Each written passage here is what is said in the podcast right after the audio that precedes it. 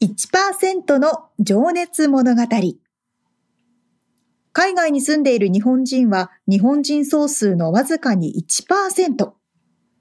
この番組では海外進出や起業を果たしたビジネスオーナーや経営者、また各業界のプロフェッショナルな方々へ対談形式でインタビューをしていきます。日本の未来を背負うグローバルなプロフェッショナルたちの仕事哲学とそこに燃える情熱に迫ります。You ready?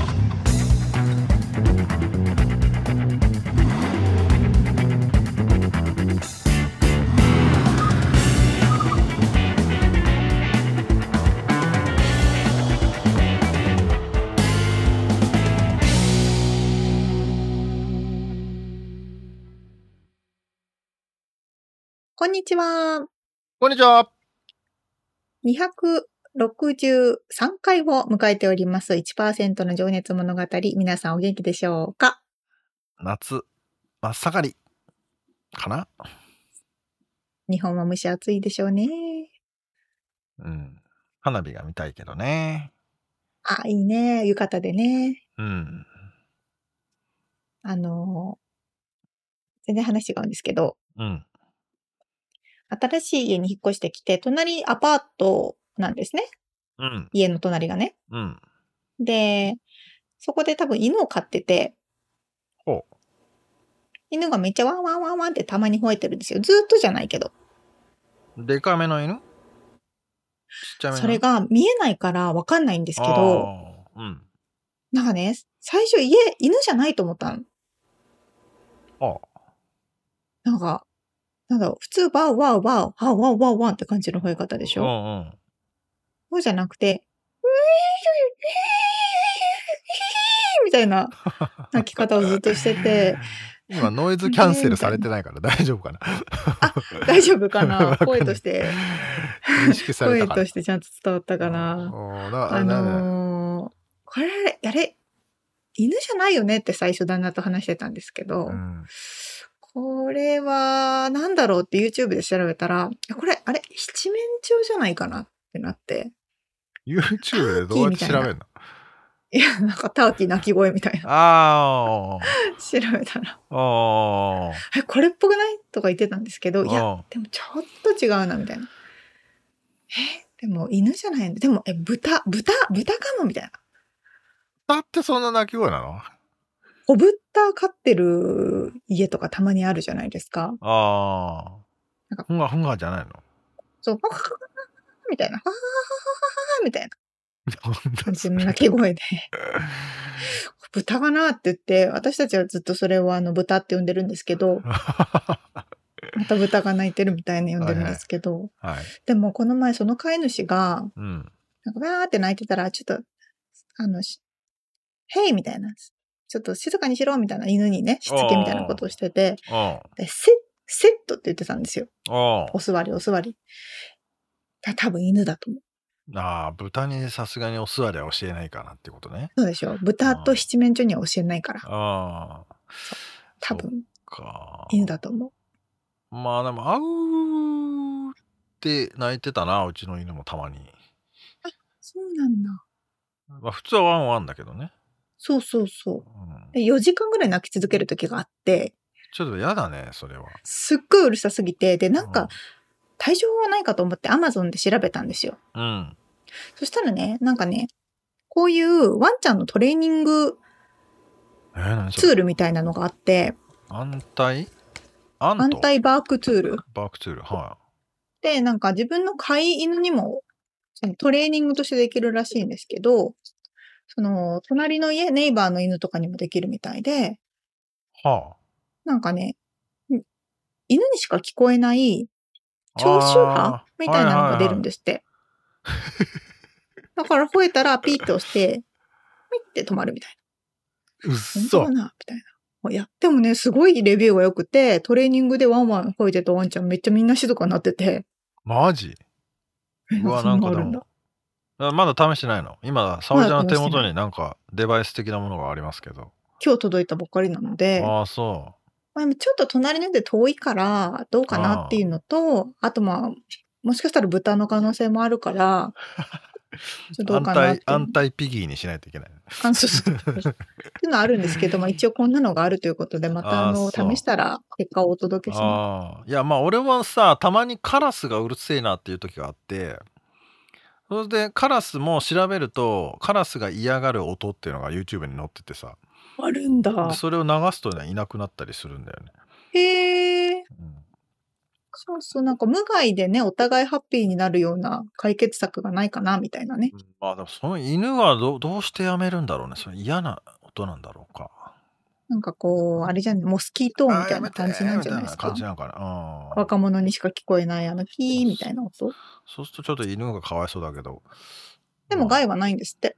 ああそっかまあでも非常に迷惑ですからね。犬吠えまくってたらね。まあでもねパピーで成長したらなくなるとかだったらいいけどねああ、そうそうそうそう。ちっちゃい子はね、どうしても吠えちゃうかうらね。んずっとだとちょっと嫌だよねそうそうそう。そっかそれはいろいろあるなその家そんなの。はネタが尽きないな。え、でも、こないだ亀がみんな家は、あ亀はいますけど、いねえよみんな家はね、普通はいねえ買うと、買うといろいろみ出てきますよ。借りてる家だってやっぱね、わかんないからまあ。ね、壁開かないしね。あるある。でも俺もだって借りた家以来借りてた家だけど髪の毛がタンスタンスというか棚から出てきたりとかさあとあ、前の人がね、山嵐みたいなのも出てきたりとかね。いろいろありましたね。山嵐。山嵐じゃねえ。ハリネズミ。え、嘘。うん。であれめちゃくちゃ怖えよあれ。え、嘘。近づくとね針がブワーって出てくるの。背中と頭と。あれなんつうのあれ？え？キャプテンヘッジホック。ヘッジホック。ん。野生の？野生のだよ。え？怖すぎ。朝寝ぼけて4時ぐらいとかねふひーって、怖っ。うん、ちょっと何の話してたっけ俺まあまあまあ、そう、導入なので長くなりすぎました。ということで、あの、毎回ね、一人の方のインタビューをはい4回に分けてお届けしているんですけれども、今回はロサンゼルスで日本語学校、富士スクールを、スクールの校長をされていらっしゃる、古谷あゆみさんのインタビューの3回目です。はい沙織ちゃんと同郷のね山梨出身ということで、はいはいえー大学は着せずして青森に公立大学に行くというね、そして、はい。えーいろいろあって一旦就労ビザを却下されちゃったけどまたアメリカに戻りてえっつうことで自力でポジションを勝ち取ってきたというねこのかっこいいすごいですよね。あゆみさんなんですけど、えーそのあゆみさんのね、まあ、仕事のへの姿勢とか、えーモチベーションとかねその辺をあの深掘りして伺っております。ということで、聞いていただきましょう。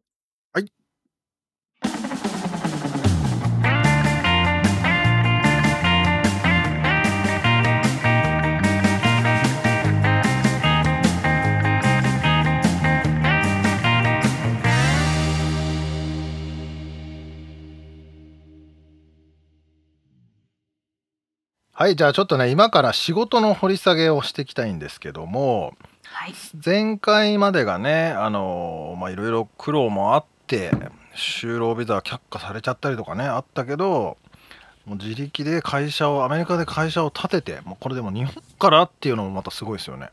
日本にいながら、弁護士とこうやり取りして、アメリカに会社を建てて、投資家ビザを取ったっていう流れですかね。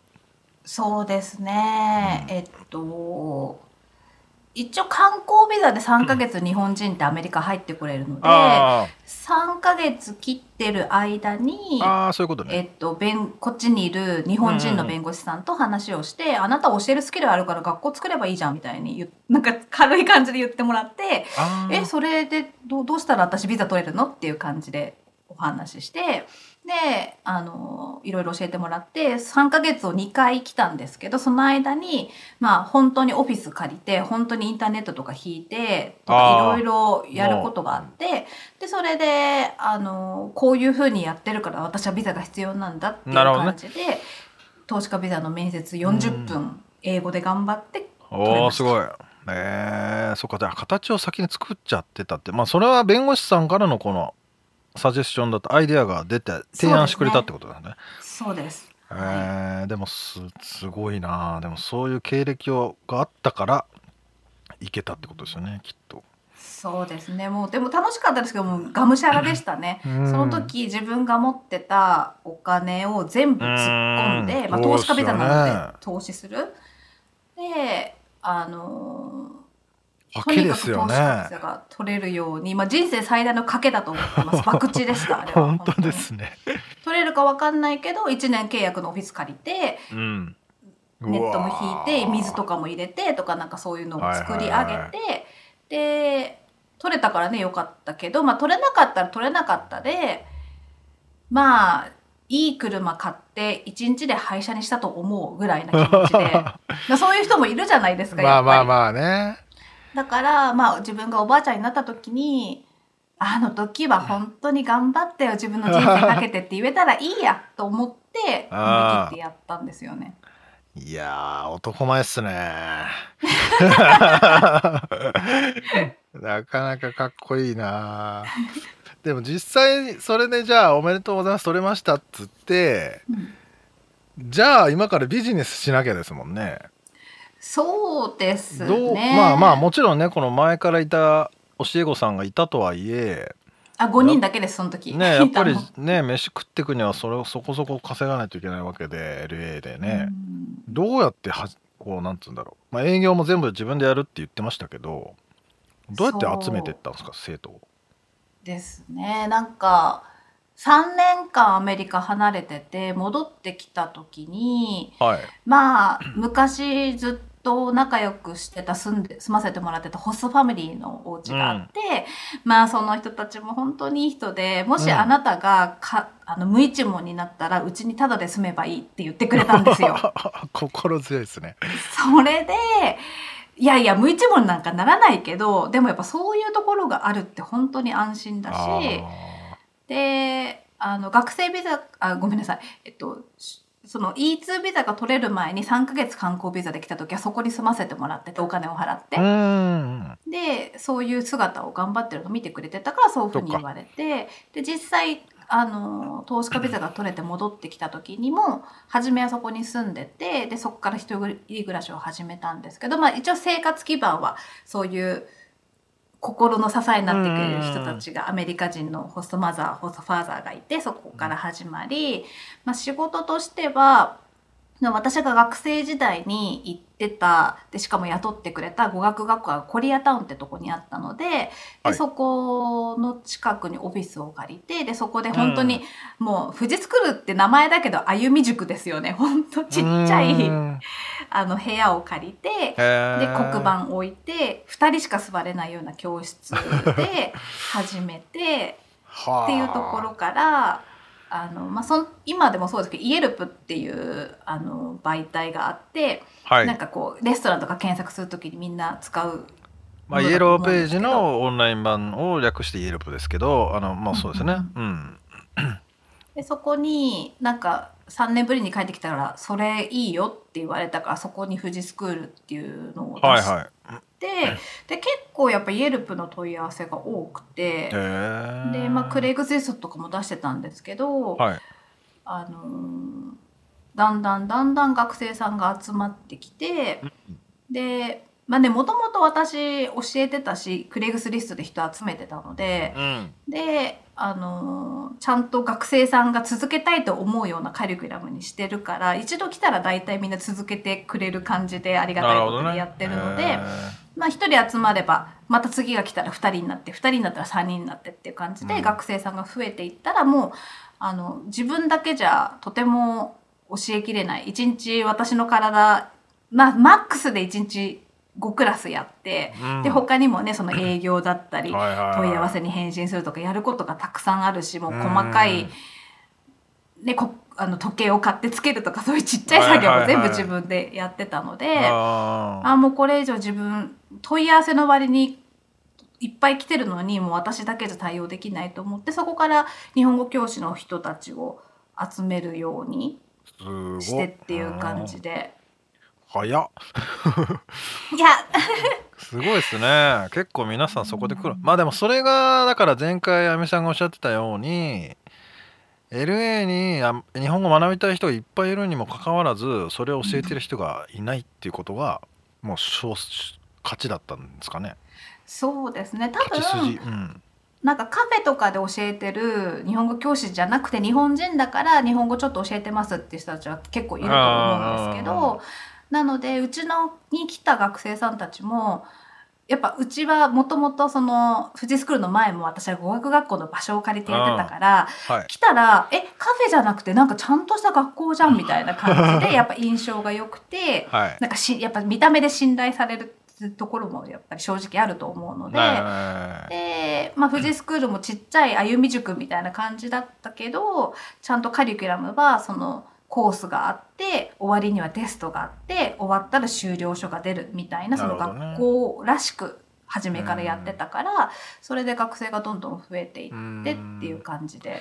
その次に続けさせるコツみたいなのはそのか、まあ、カリキュラムの作り方って何かあったりするんですか、それは。まあうーんやっぱり日本語の習得って正直10年やってもペラペラにはならないんですよ。あー確かにまあアメリカ人にとっての日本語学ぶって相当難しそうですもんね。難しいですだって私たちだってああの中学高校で義務教育 6年受けてたところでアメリカ来てペラペラ英語喋れるかって全然喋れないじゃないですか。ま全く無理でしたね。何言ってるか全然分からなかったですね。なので そのやっぱり週特にうちの学校週1回のあの語学学校なのであの日本語学校なので、まあ、週1来たところでそんな10年続けてもペラペラにならないうんっていうのが実は正直あるんですけど。えでもなるべく学生ができることが増えたって分かるようにカリキュラムを作ってたりとか、あとはやっぱりなんだろうな。い今の時代で言うならもう本当コロナのおかげコロナのせいで YouTube とかにめちゃくちゃいい動画がいっぱい出ちゃってるんで。うんうん。日本まあ極論日本語だってあの独学でやる人もいるわけで教科書あれば勉強できるし。はいはいはいはい。で YouTube 見ればたくさんいい動画あるし、はい。っていう中でじゃあなんでうちにお金払ってきたいかっていうところをちゃんと考えて、学生のあの YouTube って結局見るだけだから学生は何も発言しないっていうところでううちはもともと 会話できることが一番言語学習のあの満足度につながると思ってるから会話をさせるようなクラスをずっとやってて読み書き聞きよりも会話発話ができるようなずっとクラス作りをしてるんですよね。そこがポイントなわけですね。はいでね、やっぱ初めの初級の人たちって全然話せることなんてないから実は会話じゃないんですけど会話をしたような感覚になるようになるべくこなるほど。う急出しして学生がたくさん口を使って話すっていうのがメインにしてる素晴らしいですね。いやそう考えると日本の中学高校でやってたのはその真逆っすもんね。もうやっぱね会話なんかゼロじゃないですか。やっぱそれはね やっぱ大学受験というのが目標になっちゃってるテ英語教育ストしないといけないからね。なのでどちらかといったら暗記はいはいはい。のため暗記して覚えた人がいい大学に行けるっていう感じのシステムだからうーんそっっていうかね。素晴らしい。いやなんかいいこと聞いたな。じゃあちょっとね、えー皆さんにしてる質問していきたいんですけど、はいあゆみさんが仕事をしていて誇りに思う瞬間とか嬉しい瞬間ってどんな時ですか？あー もうねやっぱねあの学生が本当に勉強してるのを見てうん。やっぱ自分が教えたことができるようになった学生を見ると本当に嬉しいし、うんあ私学校作ってよかったって思う瞬間があって 私が作らなかったらこの2,000人はどうしてたんだろうと思うんですよ。あこの2,000人日本語勉強したいのにする場所なくて、そうっすね。えみんなどうしてたの？うんって思うとあ本当に大変だったけど作ってよかった。で本当にだって日本語を本気で勉強してる学生さんいていやこのあの今日のこのあの収録のこともうん。お話ししようと思ってるんですけど、本当に日本語勉強してる人たちって日本のラジオを聞いたりとか、はいはいはい、それであの常に頭を日本語にすることで日本語能力を伸ばそうっていうぐらい本気でやってる学生さん結構いてうんうんうん。やっぱ生活アメリカに住んでたら英語ばっかりだし日常に日本語が溢れてないから忘れちゃうし全然伸びないからなるべく自分の頭が日本語になるように日本のドラマを見てそれを日本語で見てもちろんうちの宿題もやってくるけどうんそれ以外のプラスアルファで週1回は日本人と話するようにするとか、うん。なんかこういうラジオを聞いてうん。日本語のあの能力を高めたいとかねもうそんな一生懸命してる学生がいるのに私作んなかったらどうなってたのこの子たちと思って。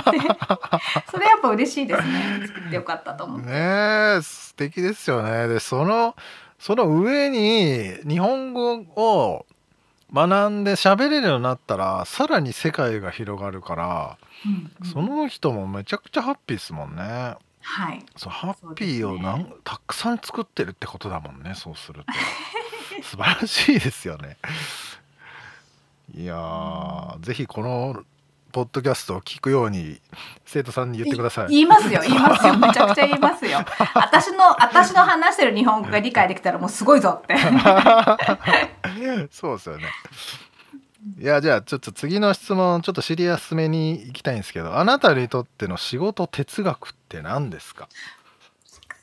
このなポリシーとか流儀とかいうやつですね。なんかあ哲す学と言えるかわかんないですけどやりたいかどうかっていうのを結構大事にしててなんかそれが本当にやりたいことなのかっていうのを常に大事にしてるからうちの先生とかでもあのまあもちろん仕事だからやらなきゃいけない仕事はあるんですけど、うん。やりたいかどうかをまず先に聞いてやりたいんだったら応援すあの一緒にやろうっていう感じなのでまずその私もそうだけどみんなもあのそれをやりたいかどうかじゃないかなと思っていてうん。な、まあ、哲学っていうとちょっと難しいですけど例えば私今でもレッスン教えてますけどそれをやりたいかどうかもう社長なんだしやることいっぱいあるんだし、はいはいまだに学生に教えてんの？そんなの他の先生できるじゃん？とか結構言われるんですけどはいはいはいい。や私教えたいの。教えることがすごい楽しいし、うん。そこでの学生の「えこんなとこ間違えちゃう?」みたいなところとかを聞くのが本当に私の本当ハピネスなのであだからなんか本当になんだろうなその私がなんかいろいろ選択がある中で自分がやりたいかどうかってのを一番大事にしてるかなってところが哲学なのかな。いやでもだからそれって逆に言うとっていうか経営的に言うとそれをしてる方が一番パフォーマンスが上がるし最終的にそのなんだ続くしまあ利益になるっていうような考えになってるってことなんですかね。そうですね、うん。多分あんまりうちのが私がまあ一緒に働いてる先生たちもうん、結構強制的な仕事はないようにしててうん。例えばイベントやります。でイベントやるから先生が来てくれた方が学生も喜ぶし、うん。でも強制じゃないからなんか日本の小なんか学校とかだったらもう遠足はマストだから絶対先生も来なさいとかだけど、そうじゃなくて、この前もピクニックとかやりましたけどでこはい。れからお盆祭りとかも連れ学生引率で連れてくるんですけど、まあ、あの休日出勤になるし やり来れるうん来たいか来たくないかできれば来てほしい気持ちは私はあるけど一応そこを聞いてっていうとこだし、学生さんも日本の日本語学校に行ってる学生さんとかってもう1年間とかのこう学費を払ってボンって留学で行くんですけど、うちの学生って毎回払いなのでもうあ来週もレッスンしたいかどうかなんですよね。でクォーターですよね3ヶ月ごとで辞めたいなら辞めれる状況になってるってことですね。そうですね。うんうんうんでさ一うちは一番長くて3ヶ月はい。10週間のコースですけど、プライベートの学生めちゃくちゃ多いんでプライベートのは、まあ、ひ67割はプライベートの学生としたらみんな来週やりたくなければもう今日で終わりっていう形になってるから、へまあみんな本当に毎回毎回続けたくて続けてくれてレッスン終わったらお金払うっていう感じなのでいつでもやめれる状態にしている。えああすごい。じゃあその哲学がそこにも反映されてるわけだ。いやま自分が自由でいたいだけだと思いますけど。ああまあ逆に言うとそうかもしれないけどでも、素敵だなそれ。うーん。まあねなんかちょっと今思い話聞きながら思い出したけどその学生の頃のなんだったっけ？もやこれ？はい。もも もやこれを作った時もきっとそうやって仲間を集めていったんですよね。そうですね。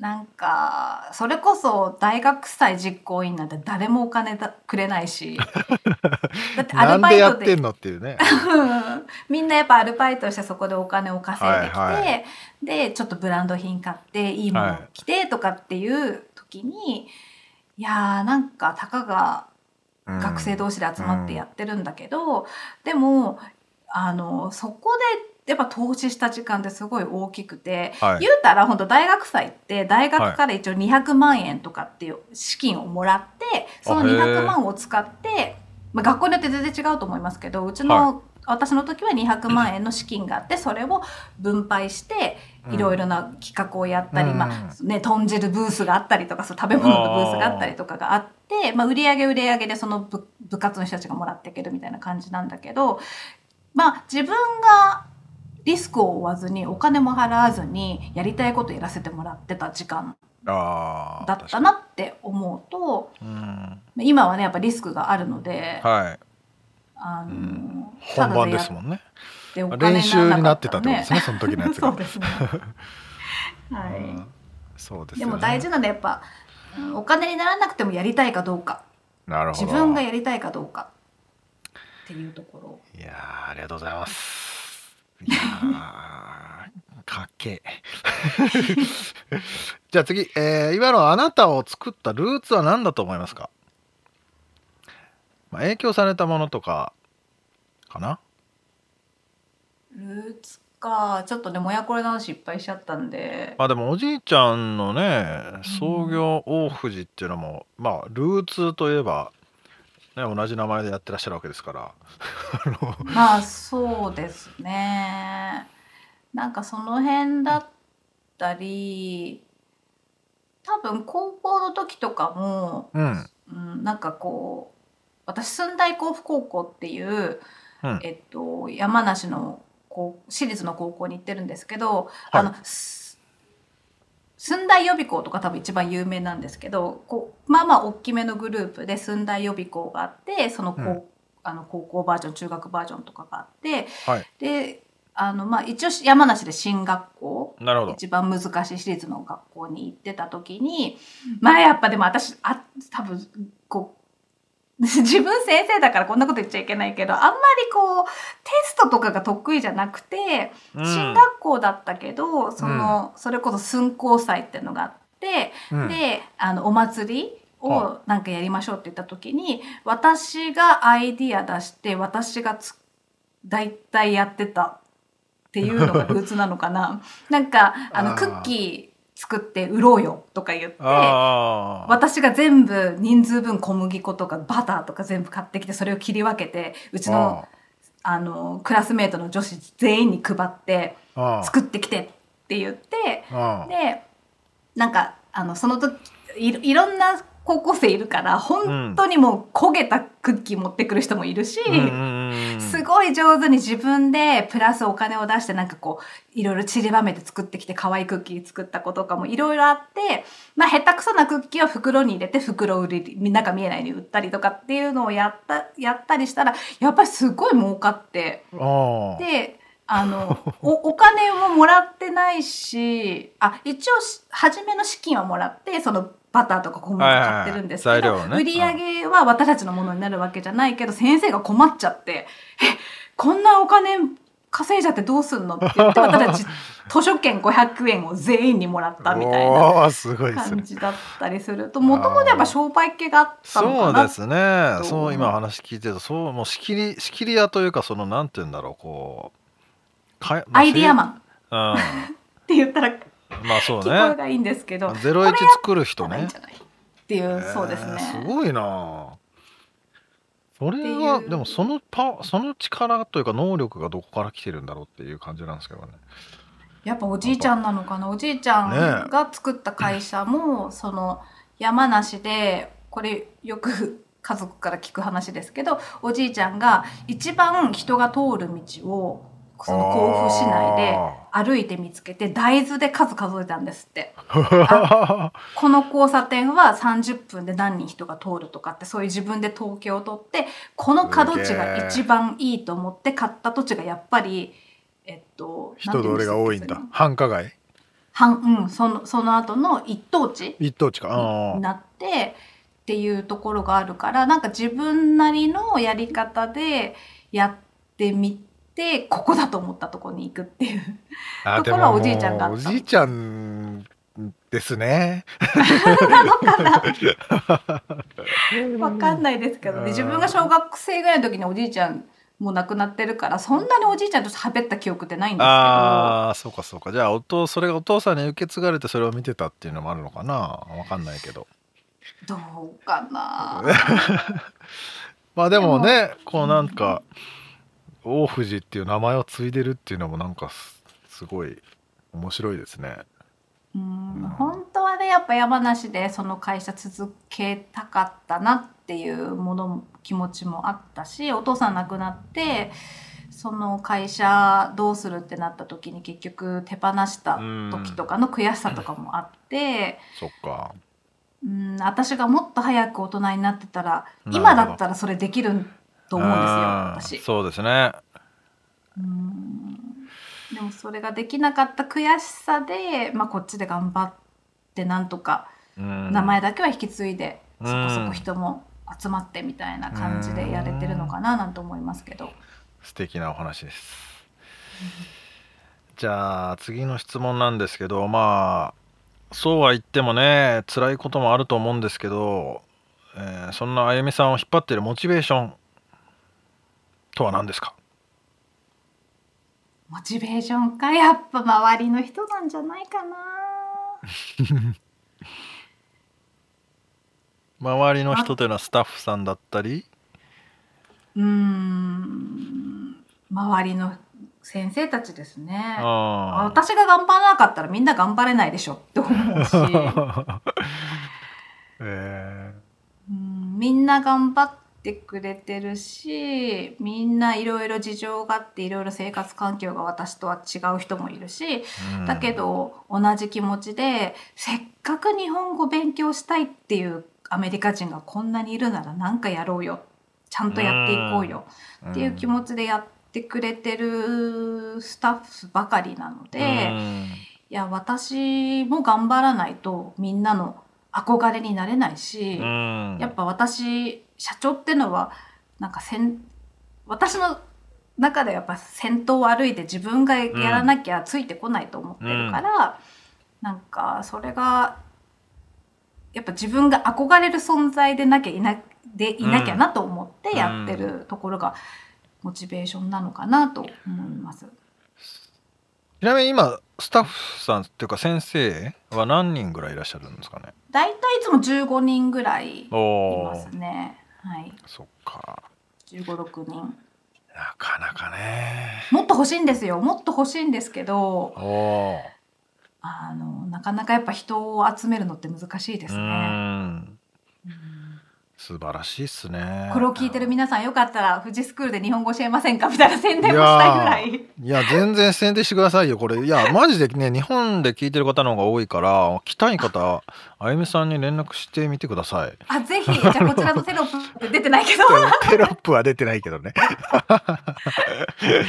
あのでもなんかリンク貼っときますよ。あの採用ページとかあったら。はいなんかやっぱ日本には日本語教師の人口そこそこ多いんですけどこのロサンゼルスアメリカに日本語教師の人口が少ないしでいっぱいいるんじゃないですかロサンゼルス行ってみたいって思う人。あ日本からねそう思ってくだされば全然来てほしくってただやっぱりあの本気じゃないとダメなので あの日本人だから日本語を話せるから日本語を教えられるわけじゃないっていうところそでりゃそうだ。やっぱそみんなそういうふうに思う方多いんですけどあの日本語ってめちゃくちゃ難しいじゃないですか実際、うんあの教えるっていうとすごい文うちガチで文法を教える学校なので。うんちゃんとそういうふうにあの下手くそでもいいし全然まだ分かってなくてもいいけど一個一個ちゃんと教えるという姿勢を見せてくれる人だったら全然来てください。うん感じで私トレーニングやってます。採用ページのリンク貼っときますので 概要欄からチェックしてくださいね皆さはい、ラジオ聞きましたって言って。ん、うん、そうね。じゃあもう一個だけちょっと質問なんですけどえーこれも出たかもしれないですけど仕事人生の中で今までにした採用の意思決定は何だったと思いますか？いやもうそれは博打ですよ。アメリカに投資家ビザ。取ったってことね。挑戦した。あれはうん。最大の良かったことだと思います。あれをしなければ今の私は絶対にないし。うん。この2,000人集める学校も作れなかったし今私のモチベーションになってる先生たちに出会うこともなかったしうん。大体アメリカに住めてないわけだけど、ね、まあ、あの時そうなれたのはアメリカダメもう入れないってなったけど、その後他の国にも住んでみたけどやっぱり私ここに戻りたいっていう気持ちがすごく強かったからじゃあ自分の全財産持ってる資金全部突っ込んで。うん。ダメでもいいから挑戦してダメだったらダメだった時考えようみたいなうん。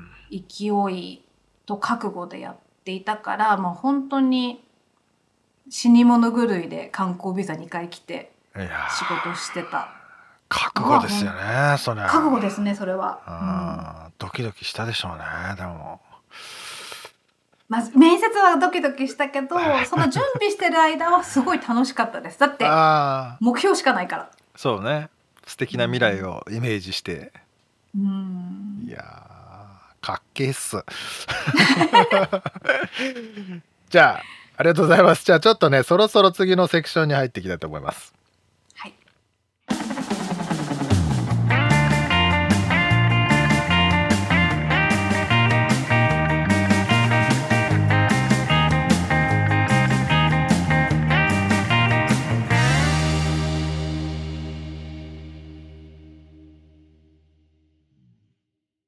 生徒5人しかいないところから、なんか、だんだん生徒が増えていってみたいなことをおっしゃってましたけど、いや、もう間違いなく普通に考えたら大変なことじゃないですか。うん。でもきっとそれも、軽々とやってのけたっぽく言えるってことは、きっとこうポジティブだし、はいはい。楽しみながらされてるんだろうなうってん。思いましたね。そうねうん。まあ往々にしてというかこうすごいことを成し遂げた人ほどあんまり苦しいことないでなかったですよみたいな感じになるけど確かに。あのそうかもそうかも。なりがちだけどまあでも話にも出てきたんですけど自分がやりたいかどうかがまあ一番大事みたいなことを言っていてまあそれをなんやろスタッフさんとかにもねうんうん。あまりこう仕事を強制しないみたいな話があったんですけどそうですね。まあそれもそれそういう話につながってくるのかなとも思うけどうね。ーん、そうですね。こう本当に例えばたださこう金儲けだけでやりたくねえけどやるとかってやっててもう多分そういうねハハッピーな前向きな感じにはなんないだろうし、うんうんうんうん。うんそうそうそう。そういう人についてこうって思わないですよね。そうだよね。うん。うん、でも本当なんか要所要所とてもしっかりしていらっしゃるなと思いますね。うん。なんか、あ、こういうなんかあゆみさんみたいな方が、うん、なんだろう。社長で、ボスで、うん。だったら、あ、うん。なんか私もこの下で働きたいなって思えますよね。ってね思わせてくれるよね。うん。うん。それも本人も言ってましたけど社長は憧れの存在でないといけないっていうようなところもね。おっしゃる通りで。うん。かっこいい男前だよね。ー。っていうそういう褒め言葉がいいのか正しいのかどうかわかりませんけどかっいいですこいいよね。ね。やっぱ山梨県甲府市出身の人はすごいな。高校も非常に近くのね、高校に行って。あそうなの？はい。もちろん存じ上げておりじゃあます。本当にすれ違ってるかもね街でね。ちょっと中学校が気になるなって感じですね。ああ、そっかそっか。まあ、でもね、そんな、こう、ね、田舎ですから、甲府市うんなんて山梨県、うんそういうところから、こうやってアメリカで、うん。そういうなんか経営でバンバンあやるような脳みそが作られるっていうのはすごいなと思うと同時に。どこ出身とか、ど田舎とか大都会とか関係ないんですよ。ああ、まあ関係ないでしょうね。やる人はやっぱどこからでもうん。やっちゃうんだなって。うん。ね。いや、ほんともうなんか、かっこいいっていう感じ。うん。なんかちょっとキャー、キャー素敵って感じ。本とか書いてほしいみたいなね、感じですね。もうそんな、あゆみさんなんですけど、さらにまた来週ね、びっくりしちゃうようなお話もあったりしますので、楽しみにしてますよ。そう、まあいろいろありますね、びっくりが。何個か。お、楽しみにしております。はい。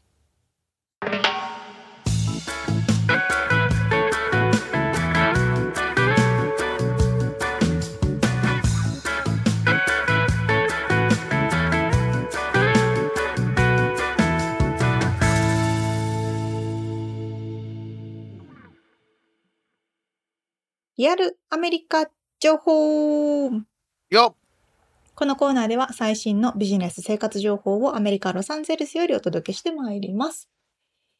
はい。今回は、まあ、そんなにすごい大きい内容じゃないんですけど、うん。あの、私明日から出張でハワイに行くんですけど、おーあの、まだ ちょっとホテル取ってなくて、マジ？余裕じゃん。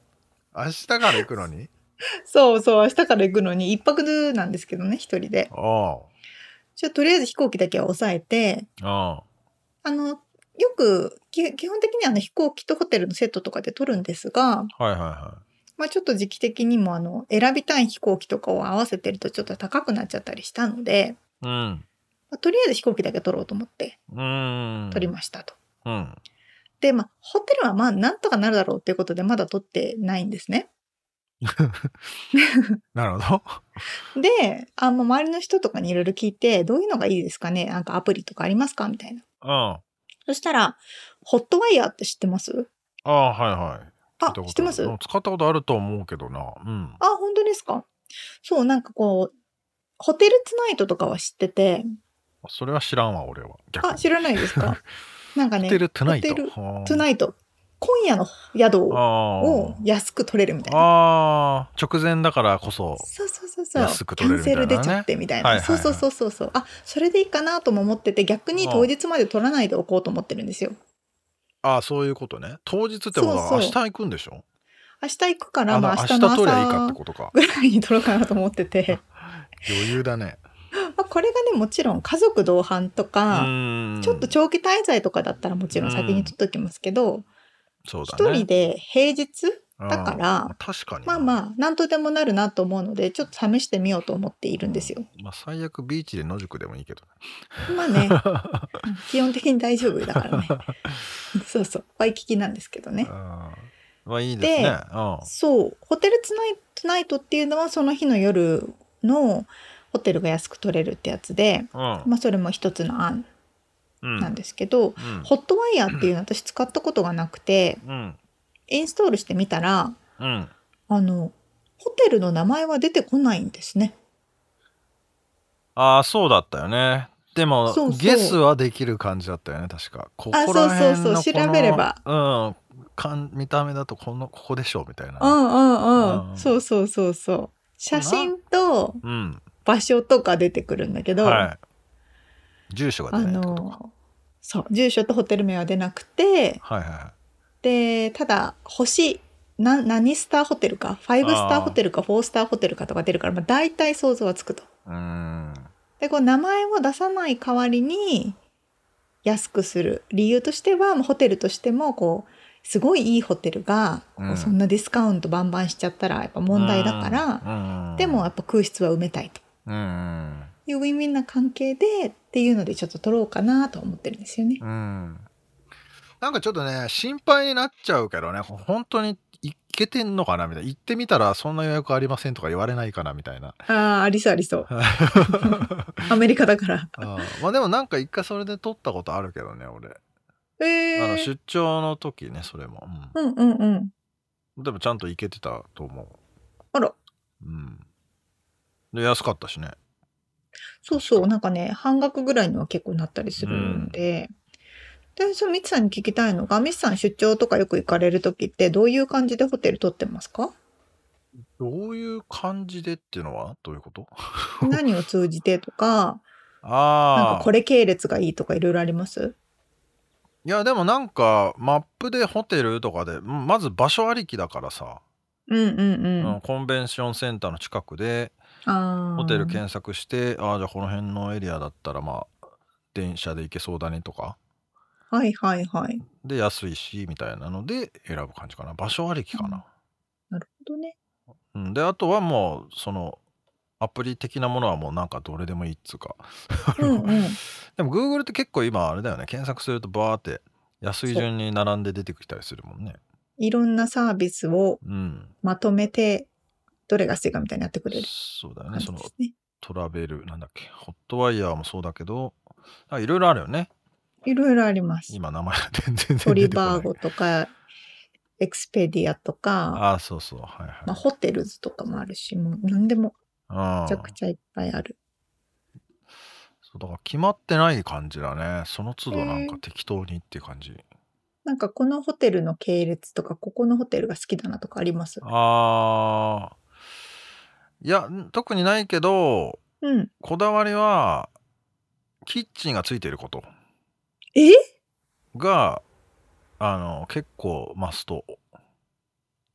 マストっていうかそっちの方が快適に過ごせるから。え、私泊まったことないキッチンがついてるホテル。え結構あるよ。で俺 LA に日本からひ、人が来る時とかでもうん。割とそういうところを勧めたりするもうそんなめちゃめちゃいいホテルに泊まらなくてもいいっていう人はねへえ。だって冷蔵庫もどでけえのついてるしうん。あのもう何コンロコンロって言ってもあのえ電気ですけど、うんうんうん。だから料理しようと思えばできるしだコーヒーとか飲みたい人とかでもさホテルのコーヒーメーカー使いたくない人とかもいるじゃん、ね、あーやだね。俺も俺も嫌なんだけど、うんうん。そうするとお湯も沸かせるし確かに。あと何？しえっ、と湿度。加湿器が俺必必要なんですけど結構ホテルってはいはい。乾燥してるじゃない、乾燥してますね。加湿器一応ちっちゃいの持ってくんだけどうん。それでも足りない時はあのそのな大鍋に水を沸かして、あのすごい。ずーっと湿湿度を保ってる。そのためにもキッチンが必要で、沸かすためにすごいな。なるほどね。うん、結構あると思うよあのーなんかアメニティキッチンとかで多分フィルターかけて検索したりしたら出てくるんですそよね。うそうそうへえ、考えたことなかった。だ結構冷蔵庫がないないっつうかでけえのあるだけでも便利だしねボーンってさ1週間とか、まあ、そう3日とかいるだけでもんさまとめて買ってくれるじゃん水とかそうなんですよね。どうしても出張だと外食ばっかりで結構お金飛んでっちゃいますからね。うんそうそうそう確かにそれはいいですね。なるほどな。あでも一泊だったらそう、一泊だったら何でもいい。まあ何でもいいっちゃ何でもいいそうそう、何でもいいんですよ。あーで遊ぶ時間あんの？プール入ったりとかいや、ないですね。ビーチとかも？ないあないんだうん、もう。はい、行って、えっ、と、なミーティング、ミーティング、会食、みたいな感じ。なかなか辛いな。ハワイに行ってそれは辛いな。なんかね、家族とか旦那とか一緒に行けたら、ちょっと長めに行きたかったんですけどね。一人だからもうさっさと行ってさっさと帰ってくるって感じかな。まあ、なかなかね、周りがみんな、ハワイはみんな遊んでるから、その中で仕事をバリバリするっていうのはね、なかなか 精神的に頑張らないといけない。そうね。おけーっとしちゃいそうですけまあ、気分だけでもね。ど。そうですね。はい。ということで、そうすかホテル選びはこんな感じという、まあ、世間話みたいなリアルアメリカ情報でした。はい。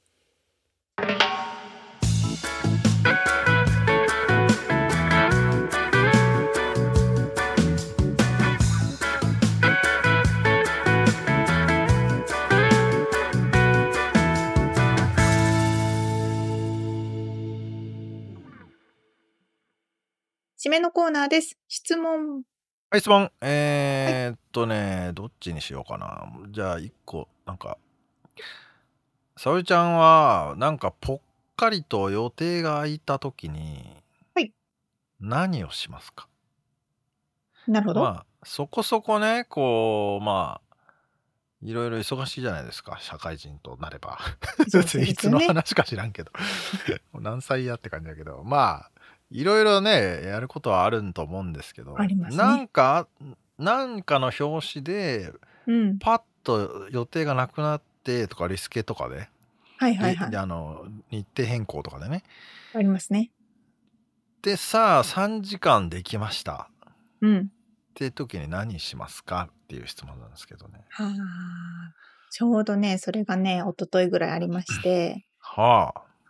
まあ、あの、週末、こう家で、まあ、ファミリータイムを過ごしてるわけなんですけど、うん。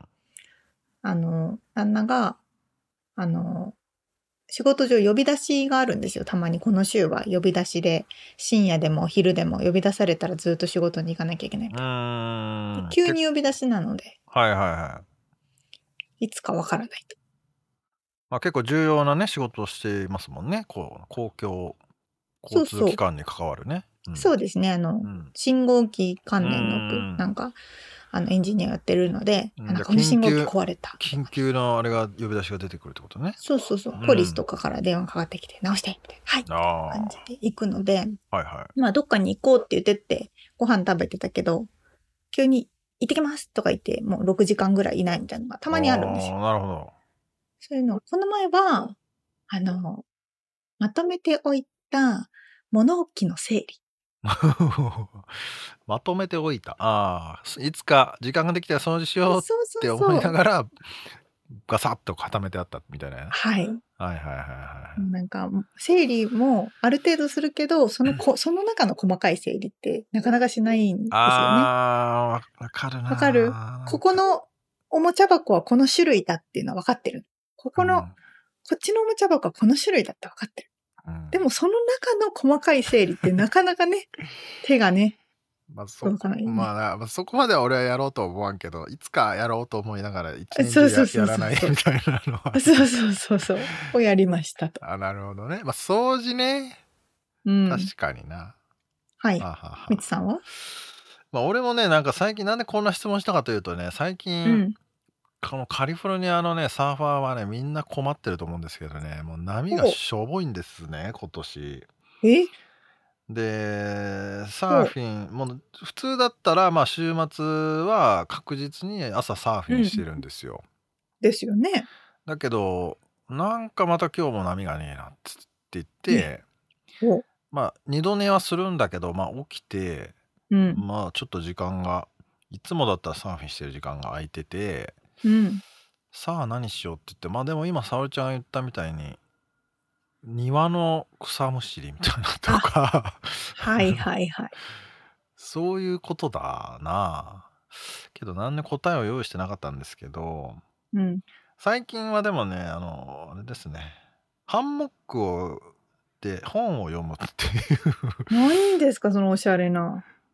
いやおしゃれじゃないんだけどなんか木とかねじゃなくてハンモックうんうん。用のあの鉄パイプみたいなのがあってさ、はいはいはい。うん、でそのハンモックってなかなかそういうなんかなんかがないとさ使わないんだけど出てこないんだけどさしまってあるからね確かに。でそれをやるのがなんか最近ぽっかり空いた時間というかまあ本当だったら波乗りしてたいんだけどうん。時間がある時にハンモックで揺られているというのがマイブームですかね。優雅ですね。う。ん。でも本をだから最近ね波がないから本を読む時間が増えてね。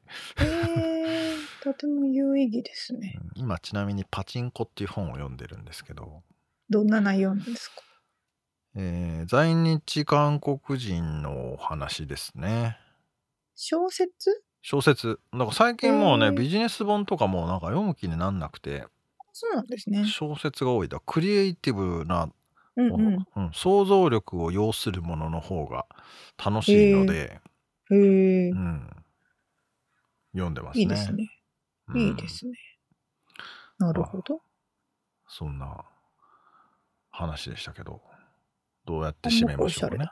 うん、まあそんなこんなまあでそうですね。はい。締めますかね。あ、お願いします。はい。ということで、あの、一人の、あ、違う違う違う違う。今日お届けしました、このインタビューの内容と、リアルアメリカ情報のインフォメーションはブログに掲載しております。podcast.086.com、podcast.086.com、または1%の情熱物語で検索してみてください。はい。今日はなんか二人とも、こう、ぼーっとしてるのか、上の空なのか。なんか変な感じしますけど、はいはいはい。えーえー番組がちょっとでも面白いと思っていただけたらぜひフォローをお願いします、はい。えーお便りレビューもお待ちしています、はい。そして番組サポーターパトロンさんからのご支援も引き続きお願いします。はい。詳細はウェブサイトを見てね今日ちょっと電波が悪いんですね。しょうがないですね。そうですね、失礼しました。といういうことで、えー今週も聞いてくださってありがとうございました。ありがとうございますまた来週お会いしましょう。じゃあね